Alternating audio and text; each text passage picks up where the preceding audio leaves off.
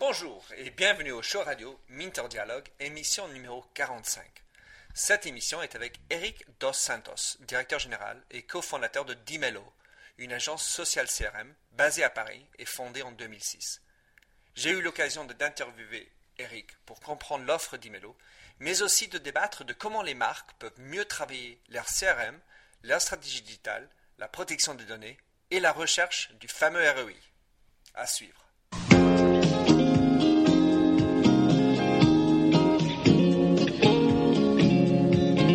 Bonjour et bienvenue sur l'émission radio téléchargeable Minter Dialogue où on parle des marques, de l'Internet et les nouvelles technologies. Je suis Minterdial, votre compère pour cette émission radio téléchargeable, autrement dit un podcast. Je suis auteur du blog minterdial.fr où vous trouverez les show notes pour l'entretien qui suit, avec l'ensemble des sites et des liens cités dans l'émission.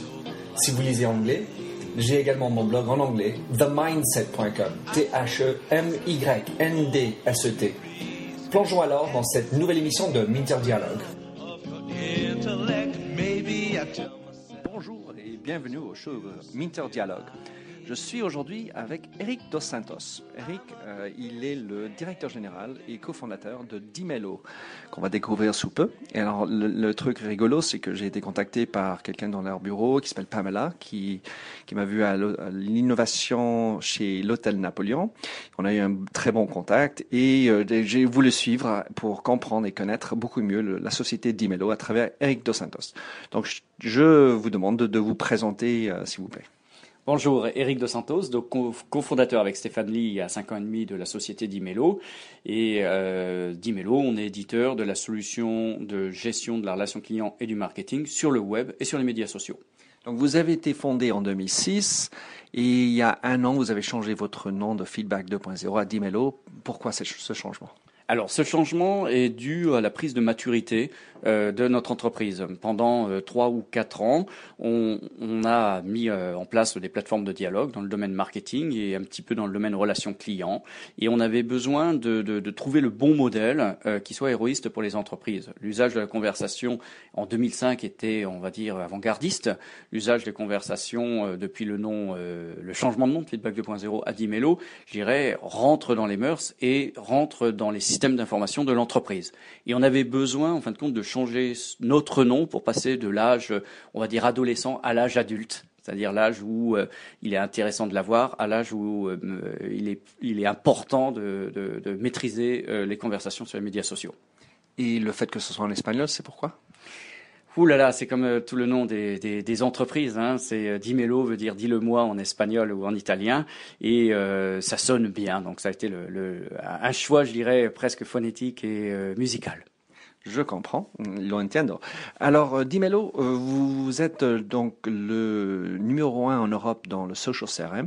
Vous voulez savoir combien de pays ou comment vous rayonnez sur l'Europe et quels sont les éléments que vous trouvez le plus en commun par rapport à ces pays quand vous travaillez avec eux et euh, ce que vous trouvez le plus différent entre eux. Donc expliquez-nous euh, où vous en êtes. Au niveau de, de, donc euh, on rayonne euh, au niveau européen euh, à partir de la France aujourd'hui. Donc on a des clients nationaux et des clients internationaux, des clients qui ne sont que dans des pays hors de France et puis les filiales étrangères de sociétés françaises. Voilà pour faire un petit peu le, le tour de l'international. aujourd'hui, il est clair que tous les pays ne sont pas au même niveau sur le côté contribution. Ce qui nous intéresse quand on regarde un pays pour s'implanter ou pour commercer c'est d'essayer de voir le nombre de forums, le type de forum qu'il y a, le nombre de contributeurs, le nombre de contributions par contributeur, donc des choses qui sont assez faciles euh, à trouver. Et c'est vrai qu'il y a des euh, différences euh, notoires d'un pays à un autre il faut quand même avouer qu'en Europe, on est quand même plutôt bien loti. pour exemple, par exemple, il y a des pays qui explosent au niveau de leur contribution aujourd'hui, c'est le Brésil. Ça me paraît étonnant, mais ce sont des gens qui sont passés au digital, je pense, entre deux et cinq fois plus rapidement que les pays européens. Un petit peu comme euh, toute nouveauté, hein, c'est plus facile de l'implanter là où elle n'est pas. Euh, le Brésil, par exemple, est très très très prometteur sur le côté, euh, sur le côté médias sociaux. Et alors en Europe, si on regarde, par rapport aux Allemands, les Anglais, les, Scandinaves, comment est-ce que vous jugez la différence entre ces pays-là? On est assez homogène en Europe. Hein. Vous avez des, pays, euh, par exemple en Espagne, vous avez un nombre de forums qui est plus élevé que euh, la moyenne des autres pays. Euh, par contre, si vous prenez les pays du Nord, Internet est, un usage, je dirais, plus historique qu'en France ou en Espagne, dû au fait qu'ils sont dans des pays où ils sont souvent au chaud. C'est, un peu idiot, mais le moyen de communication a été beaucoup plus fort. Par contre, au niveau contribution, ils sont un petit peu plus faibles que les Espagnols. Mais on est assez homogène dans, ces pays-là. Un truc important aussi à voir, c'est le, secteur euh, télécom, par exemple, des entreprises, et de voir où en, sont, où en est le secteur télécom de chaque pays au niveau média social. Et ça vous donne un très très bon indicateur euh, sur, euh, sur l'usage des médias sociaux professionnellement dans un pays. Donnez-nous un exemple de, de, de, là où ça se passe bien et là où ça se passe moins bien.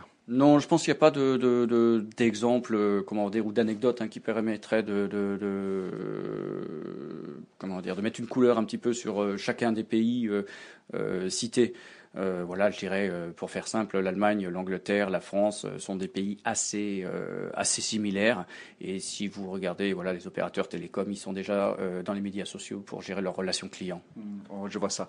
Alors, donc, si on, en faisant abstraction de, Facebook et, et d'autres, mais on peut parler de la vie privée. Est-ce que vous voyez de la manière que la vie privée est vécue enfin, entre, dans les pays européens, puisqu'il y y a des sujets locaux, mais il y a un sujet européen là-dessus. Comment vous jugez, vous évaluez ça? Je vais, je vais mettre un joker, je sais pas, je, je, vais dire, je n'ai pas trop de points de vue euh, sur ce sujet-là. Simplement, enfin, pourquoi je pose la question, c'est sur la, gestion des données. Mhm. Donc euh, aujourd'hui, vous avez euh, donc des clients, vous regardez Comment est-ce que vous allez collecter les informations d'un pays à l'autre euh, Ça doit changer. Il y a des, acceptations des mœurs et des lois qui font que c'est différent. Mm. Oui, il est clair qu'il faut tenir compte de la législation euh, euh, des pays et notre métier est surtout de ne pas faire prendre de risques à nos entreprises, aux entreprises qui choisissent d'Imelo hein, par rapport à l'absorption, on va dire, d'informations de façon plus ou moins transparente sur les médias sociaux, Facebook, Twitter par exemple, les forums. il est clair que notre métier est de, donner les informations qui sont acceptables par euh, les euh, internautes par rapport aux entreprises. Notre métier est de protéger nos clients par rapport à ça. Hmm. Hein, il n'est pas question que euh, ben, voilà, une entreprise qui est très forte sur les médias sociaux dans sa relation client est due à une petite erreur, ça va bien lui ruiner sa réputation. Euh, enfin, c'est pas des choses acceptables. Donc, nous sommes protecteurs. Alors, mais quand on est dans cette protection, il doit y avoir des dispositifs un peu différents d'un pays à l'autre où, où vous ne trouvez pas de différence. Si vous avez euh, vous avez euh, des choses qui sont différentes euh, d'un pays à l'autre et vous avez même, je dirais, en plus, parce qu'on est quand même sur des usages relativement nouveaux. Hein, il y a aussi les mœurs locales qui vont faire que ce qui est acceptable en France n'est pas acceptable en Angleterre. Mais comme je vous le disais, on rentre pas trop dans ces détails parce qu'on est très protecteur par rapport aux entreprises. Mmh. Donc on a tendance à, à, à, ne pas pousser au vice et donc à essayer de voir ce qui pourrait être possible ou pas possible. On a tendance à lever le pied euh, là-dessus, euh, en sachant hein, que tout ce qui est euh, liberté, tout ce qui est donné, on, on, avance tous les jours sur le sujet et je pense qu'il se passera peut-être des trucs dans un an ou dans deux ans qui sont difficiles à mesurer et il y aura peut-être des procès retentissants. Notre objectif, c'est de ne pas en faire partie. C'est sûr que c'est un monde qui bouge. Alors, donc, je sais que dans votre offre, vous avez une partie push, une partie pull. Donc, euh, donc, mais par rapport à ça, vous avez aussi beaucoup de conseils que vous apportez euh, autour mm, de mm, mm, votre offre. Alors, quand vous êtes euh, en face d'un client, quel est le, les, quels sont pour vous et comment vous conseillez les clés de succès pour mettre en mise en place d'une stratégie digitale? Alors la première chose, c'est qu'il faut que les clés de succès euh, de, la mise en place d'un projet digital soient les mêmes qu'un projet classique. Ce que j'ai envie de dire, c'est qu'il faut que la scénarisation d'une opération euh, conversationnelle dans le domaine marketing ou relations clients aille dans le sens et doit aider la feuille de route du PDG, du CIO, de l'entreprise. Euh, dans le sens, il y a des entreprises qui viennent nous voir en disant on a une mauvaise réputation dans tel et tel pays. D'autres qui disent on, on est mauvais pour recruter de nouveaux clients. D'autres qui disent on est mauvais pour fidéliser ou faire de l'upselling d'autres qui disent on n'est pas du tout présent dans les médias sociaux et on a peur, mais il faut y aller. Donc il faut que euh, euh, ce soit un projet d'entreprise euh, porté le plus haut possible pour que tout le monde aille dedans. Ça c'est très important aussi. Hein. c'est plutôt du du, top-down, euh, je veux dire ces projets top-down et non, non euh, bottom-up. Et, euh, et il faut être relativement ambitieux, c'est-à-dire qu'il faut mettre des objectifs de retour sur objectif ou de retour sur investissement assez forts, avec des indicateurs pour les mesurer, de façon à ce que tous les efforts soient mis en place pour faire un succès de ce type d'opération. Donc j'ai presque envie de dire c'est comme un projet normal. Euh, il faut être sérieux, il faut être ambitieux, il faut pouvoir mesurer euh, les évolutions et il faut que la direction, euh, il, faut, que ces projets-là aident la feuille de route de la direction. Donc, je t'ai interpellé par, dans notre conversation en amont sur, le, sur la, le focus sur le ROI, le retour sur investissement. Et donc, vous avez un, un vrai focus là-dessus. Alors, parlez-nous dans, dans, un cas, comment vous avez vous justifiez vous, euh, et puis vous numérisez le, le, retour Alors vraiment, en, faisant très, simplement, on va prendre retour sur objectif sur des opérations conversationnelles intégré dans les process marketing. Donc on part du principe que euh, quand il y a une plateforme marketing, que vous invitez vos clients à venir converser avec des experts de chez vous, à faire part euh, d'avis sur les produits.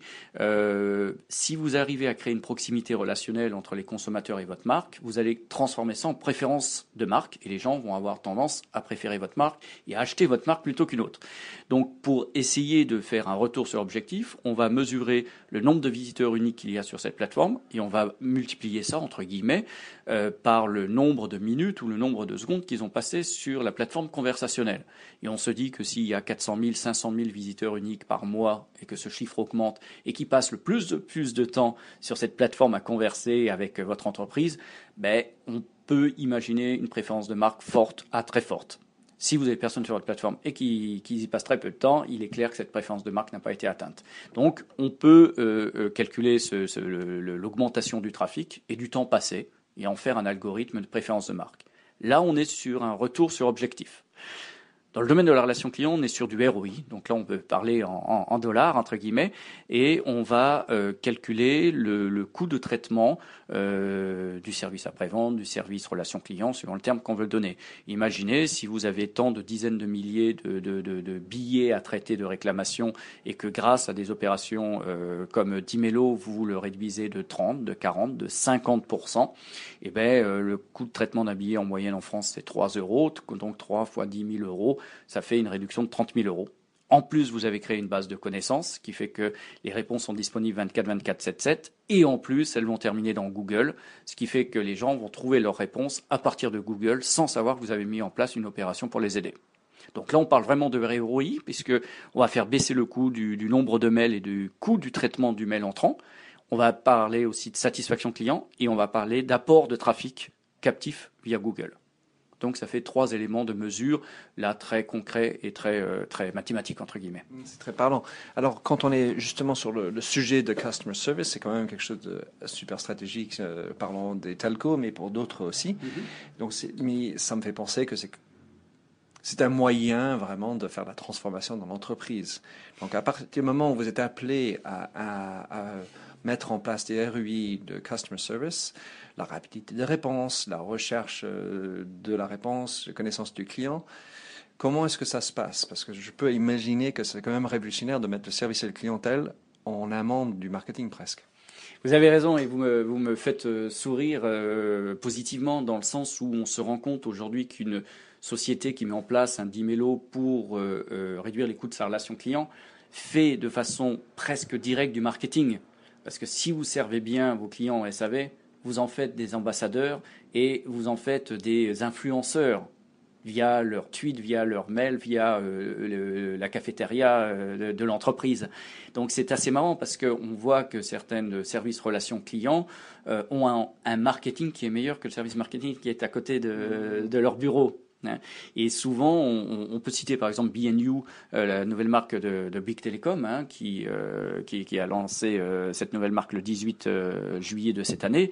Et eh ben, on a sur la homepage de BNU une partie assistance, donc relation client, et juste à côté une partie marketing, où il y a du coup développement de nouvelles offres ou de, de, nouvelles idées pour enrichir l'offre de BNU. Et c'est la première fois que l'on voit deux départements qui sont sur la même home page et avec euh, euh, des mêmes clients qui vont pouvoir un jour trouver une réponse à leurs questions, euh, on va dire à droite, et tout de suite, juste à gauche, donner une idée une fois qu'ils ont résolu leur problématique. Je pense que vous avez raison, c'est une, des fortes évolutions qu'il va y avoir dans les entreprises, et on se rend compte sur des, des projets euh, actuels qu'il y a certaines entreprises qui veulent aller plus loin en disant notre service client, c'est bien, mais c'est 10, c'est 100, c'est 1000 personnes, alors qu'on a 10 000, 20 000, 50 000 experts dans la maison. Mmh. Donc on, se rend compte que la, deuxième phase, qui est une révolution hein, euh, dans, la gestion euh, euh, des entreprises, ça va être d'utiliser les forces vives grâce à des outils comme ça. Avant, je pense que c'était strictement impossible à faire, parce que chacun dans la boîte est expert d'une petite chose, entre guillemets.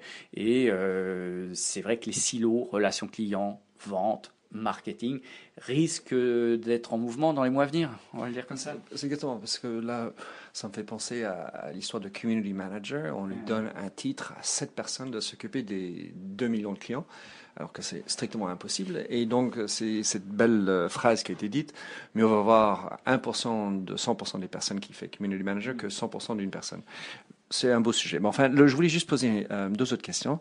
Un qui était, donc on parle de la conversation, c'est vraiment au cœur de votre métier. Donc vous, avez un PDG qui dit, bah, écoutez, je veux mettre en place Dimelo. Quelles consignes vous donnez pour euh, réussir la conversation? Alors le premier, c'est d'y aller complètement, entre guillemets. Euh, il ne faut pas faire un petit pilote, un test. On lance la relation client sur Facebook pour trois mois. Voilà, ça, ce sont des raisons d'échec, entre guillemets. Donc, c'est de vraiment d'instaurer, en fin de compte, euh, que, ces conversations soient pour lui un outil, soit une aide euh, qui vient enrichir les outils déjà existants. Donc vraiment, comme je disais, il faut que ce soit dans sa feuille de route, dans son horizon, et que ces conversations, ils s'installent comme étant un nouvel outil euh, dans, sa stratégie. Euh, ensuite, ben, il faut que cette, euh, on va dire ces nouveaux outils soient compris et soient pris en charge par ses directeurs, par ses sous-directeurs et par l'ensemble de ses collaborateurs. Donc il faut que ce soit un projet d'entreprise, globalement, comme on a eu des grosses révolutions. Il y a eu l'arrivée du téléphone, l'arrivée du téléx, on en passe, l'arrivée d'Internet, et globalement, ceux qui refusaient, ben, globalement, l'ont payé très cher. Ben là, c'est pareil, il faut aller de l'avant avec ces conversations. Facebook, Twitter, le web, les forums nous ont prouvé qu'on ne pourra pas revenir en arrière.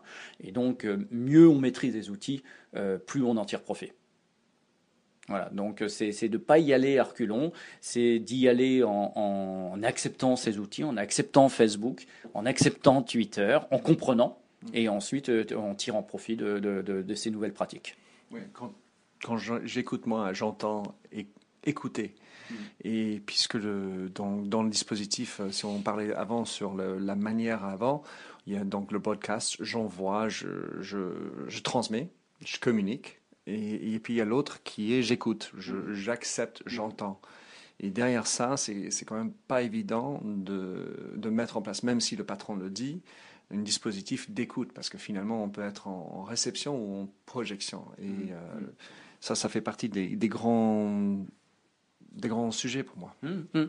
Oui, vous avez raison. L'écoute, euh, c'est euh, si, si, on met des, des, mots de département, c'est la relation client. J'écoute vos problèmes et euh, j'envoie, c'est le marketing. Hein, la newsletter que j'envoie, d'accord? On se rend compte que la vérité elle est un petit peu au milieu. des fois, l'entreprise a besoin de pousser des offres, a besoin de pousser des innovations, a besoin de pousser des produits, et puis par moment, elle a besoin d'être plus en écoute. Donc on se rend compte que euh, en fonction euh, de, où elle en est dans sa maturité, où elle en est dans ses lancements de produits, ou euh, que les produits sont en fin de vie, en, lancement, en cours de vie, etc. Ben, il faudra qu'il joue sur les pédales un peu plus en écoute, un peu plus en push. Mm-hmm. Un petit peu. Hein, je pense que c'est un petit peu comme avant le web. Là-dessus, il y a pas, les choses n'ont pas tellement changé, à part que maintenant on est tout est visible et instantanément. Mm. Voilà. Alors, dernière question. Euh, donc, euh, vous avez, avec votre système, un, moyen de, collecter, rassembler les conversations qui ont lieu et sur le site web, le mobile, le Facebook, le Twitter. Donc, ça, c'est fort impressionnant. Euh, donc, mais c'est plutôt un moyen d'écouter l'ensemble de ce qui se dit sur vous et avec vous.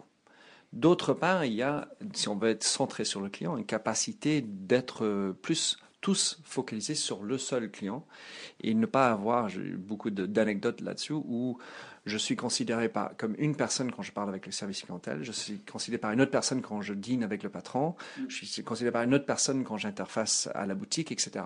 Donc, au final, ça, me, ça me barre parce que moi, je, suis, je considère que je suis un client de cette société. Quel, est votre dispositif par rapport à ça? Parce qu'il y a des lois, il y a des, contraintes. Je pense moi aussi, juste pour prendre un autre exemple de comment j'imagine, dans mon business de, mindset, moi, j'écris quelqu'un au Gmail, j'ai avec la, la l'application Rapportive à côté, capacité de savoir, Eric Dos Santos, il a son profil LinkedIn, les derniers tweets qu'il a fait, etc. Je peux voir ça directement affiché. Donc, je peux être, j'ai l'impression d'avoir l'ensemble d'Eric Dos Santos, en tout cas virtuellement, devant moi. Quel est votre dispositif euh, par rapport à ça en Dimelo Je trouve que votre question est, est, très très bien et elle est, euh, je pense que c'est un, horizon qu'il faut viser. Aujourd'hui, euh, au sein de Dimelo, on arrive à rassembler déjà plusieurs canaux pour en faire qu'une seule personne. Hein, que vous soyez sur le web, sur euh, Facebook, sur Twitter, sur votre mobile, sur un forum, on aura la possibilité, grâce à l'application, sans rentrer dans les détails, de savoir que l'on a affaire à la même personne. Mais c'est pas suffisant. Vous avez entièrement raison.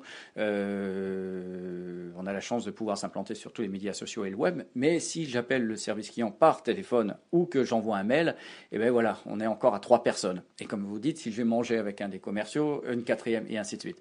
On se rend compte euh, qu'il y a deux tendances aujourd'hui. Enfin, c'est pas deux tendances, mais il y a deux cas. Euh, on fait pas mal de lancements de marques. Et là, il faut avouer que tout est évité pour avoir une duplicité des personnes. Mmh. Et donc, euh, euh, tout est fait pour qu'il y ait un seul système de gestion de la relation client. Euh, au téléphone, sur les nouvelles marques, il y a très peu de téléphone, il faut avouer, un peu de mail et beaucoup de médias sociaux et de web. Donc, les nouvelles marques tiennent compte de votre remarque pour faire qu'une seule personne. Okay. Mmh. Maintenant, il y a 99% du reste qui est euh, l'existant. On se rend compte quand même que dans les cahiers des charges que l'on reçoit, que si c'est pas encore clairement écrit qu'il faut plus qu'il y ait qu'une seule identité numérique ou identité tout court d'ailleurs, on sent quand même qu'il y a la volonté d'en réduire fortement. On sent que les nouveaux appels d'offres disent euh, le mail, les médias sociaux, le web, c'est la même chose. Certains d'autres disent le call aussi. Donc on s'en approche, mais euh, la tendance, je dirais que la tendance, c'est qu'on est parti dans cette direction, mais il va bien falloir deux, deux trois ans pour y arriver. Mon constat par rapport à ça, c'est qu'il y a déjà juste avoir l'état d'esprit, que je suis ancien existant mm. ou, ou, nouveau, de, de, un, mettre en place le moyen de capter les informations, mm. avoir tous les dispositifs pour protéger l'entreprise, qu'on disait tout à l'heure, mais qu'il y ait dans la base de données un espace pour Twitter, un espace pour mettre, mm. si on a envie, avec Optin, le Facebook, etc., pour que déjà c'est possible. En deux, avoir un dispositif pour que les, tous les employés soient un peu motivés d'une manière ou d'une autre pour pour capter ces informations. Et ensuite, après, il y a la gestion de ça derrière. Mais enfin, c'est, je trouve que c'est un, un, un, nouveau état d'esprit qu'il faut essayer de mettre en place. Oui, et ce qu'on a pu constater euh, sur des opérations, euh, des fois un peu intimes, entre guillemets, sans rentrer dans les, dans les détails de ce type d'opération, que euh, les gens sont prêts à vous donner énormément d'informations. C'est-à-dire qu'il n'y a même pas besoin de les capter, on va dire, d'une manière plus ou moins régulière, mais dans 80% des cas, si vous demandez aux gens de, leur, de vous faire part de ces informations, ils vont vous les donner. Et c'est eux-mêmes qui vont les taper, qui vont enrichir votre base de données.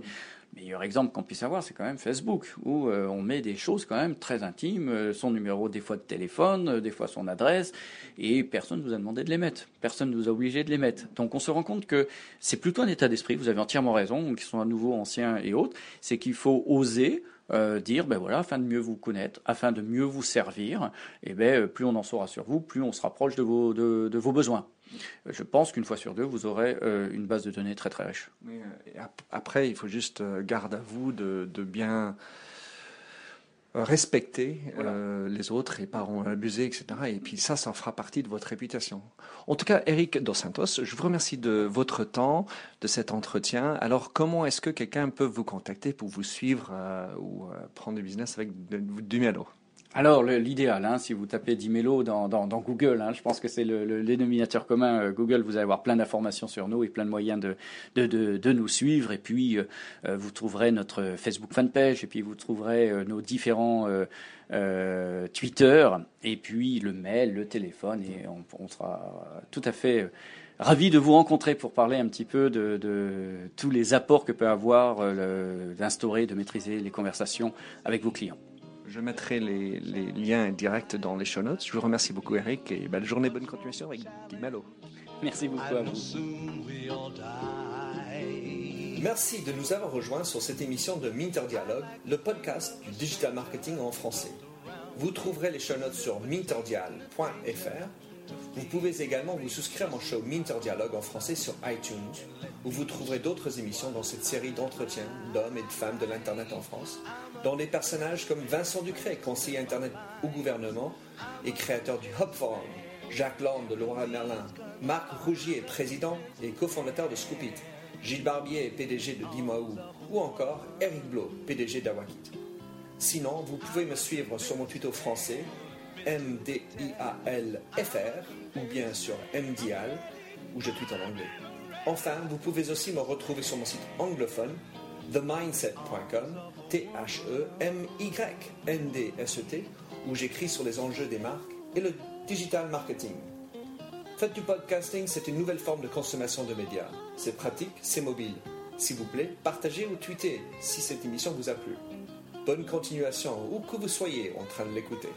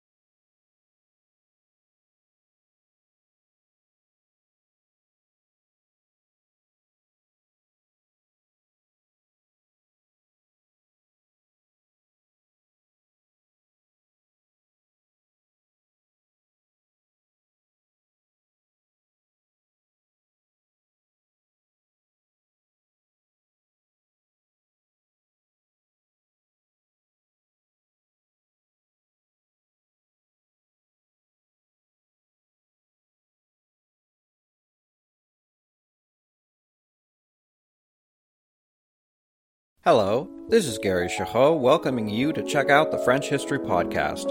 Our main show covers the history of France from the first humans until present. If you liked Mike Duncan's The History of Rome and wanted a similar program covering the land of beauty, culture, and love, we are exactly that. We also host world renowned scholars who have delivered guest episodes on their specialties, including 18th century pirates revolutionary booksellers in 20th century Paris, the special friendship between the Marquis de Lafayette and Thomas Jefferson, and numerous others. Learn what you love and listen to the French History Podcast today.